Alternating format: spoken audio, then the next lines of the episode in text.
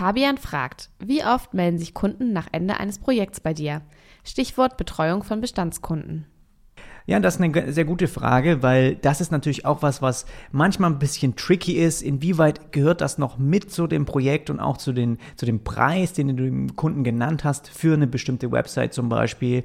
Ja, inwieweit, wenn er dann nochmal eine Kleinigkeit hat, aber eigentlich ist die Website schon online und alles ist fertig und nach einem Monat meldet er sich nochmal. Inwieweit macht man da ein bisschen was vielleicht pro bono oder muss man da irgendwie um was Neues reden? Es ist schon so, dass es, ähm, dass es mein Anliegen ist und da muss jeder Webdesigner, glaube ich, auf sich selber schauen, inwieweit er auf solche Betreuungen nach Projekten auch aus ist. Es gibt sehr viele Agenturen, die da mit auch einen gewissen äh, Verdienst sehen dahinter, ja, also mit Absicht irgendwie schauen, dass sie so eine Bestandskunden weiterhin betreuen können, wie zum Beispiel irgendwelche Wartungen für die Website, ja, äh, irgendwelche Backups, die sie machen, dann wollen sie vielleicht Updates aufspielen von irgendwelchen Plugins, die installiert sind. Das alles ist zum Beispiel bei mir persönlich überhaupt null mein Anliegen. Ich weiß, dass ich damit nicht so viel Geld machen kann, wie wenn ich einfach ein neues Projekt annehme. Und es der Unterschied wäre, wenn ich jetzt zum Beispiel mit einem äh, Kunden irgendwie Retainer vereinbart habe, wo ich einfach weiß, okay, da kommt sind immer wieder Phasen, ja, zum Beispiel einmal im Quartal eine Woche, wo ich dem Kunden bestimmte Änderungen, die sich bis dahin angestaut haben, wieder einpflege. Aber dieses regelmäßige, ähm, ihm was zu verkaufen, was ich heutzutage eigentlich gar nicht mehr unbedingt zwingend als notwendig sehe. Zum Beispiel Plugins updaten oder Backups machen. Das sind für mich, gerade wenn ich mit Webflow arbeite, ich muss keine Backups machen, das wird alles automatisch im Hintergrund gemacht. Ähm, wenn ich, es gibt da keine Plugins, es ist nicht was, was das irgendwie die Website auf einmal zerstört.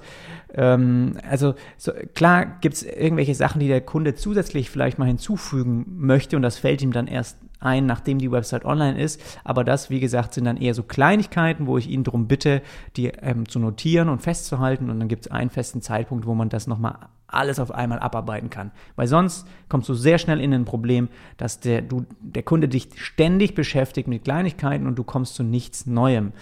Und deswegen ist für mich auch das Ziel, den CMS, wie zum Beispiel Webflow, mit an die Hand zu geben, dass die das so einfach und gut wie möglich selbst verwalten können. Also ich möchte eigentlich nicht von mit Kunden Geld machen, nur indem ich den Newsbeitrag irgendwie online stelle. Das ist einfach nicht die Arbeit, die ich in Zukunft machen möchte für Kunden. Ich möchte wirklich neue Webseiten, neue Projekte, neue Lösungen für Kunden erstellen, die auch wirklich dann ihre Ziele erreichen. Und ich will nicht die ganze Zeit zu Hause sitzen und irgendwelche ja, Wartungen machen für Webseiten. Also das, da muss jeder einfach auf sich schauen. Ähm, ich weiß aber, dass es bei vielen Agenturen auch gängig ist, sowas mit zu verkaufen, aber es muss auch größtenteils nicht mehr so sein, weil heutzutage sehr viel einfach einfach auch gemacht ist. Ja. Also ich sag mal, jetzt halt war das auch so, dass ein Kunde zum Beispiel bei mir wieder angerufen hat und für den habe ich auch eine Website gemacht vor einem Jahr. Und der hat dann ähm, gesagt, ja, Sie haben hier noch mal eine Idee. Könnte man die Website also erweitern dahingehend? Ich so, ja, das ist kein Problem. Wir haben, sind bestimmte Dinge durchgegangen, ein paar Fragen gestellt. Habe ich gesagt, okay, ähm, hier ist der Preis dafür. Ich weiß, ich setze mich da einen Tag ran. Der Kunde zahlt zwei Tage, drei Tage, je nachdem, wie, wie viel Wert auch das für ihn ist.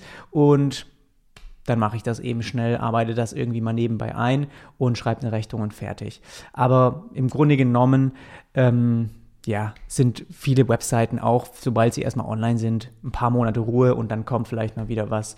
Und dann muss man eben schauen, wie man solche Sachen am besten handelt. Ich hoffe, das hilft dir erstmal so ein bisschen als Antwort weiter.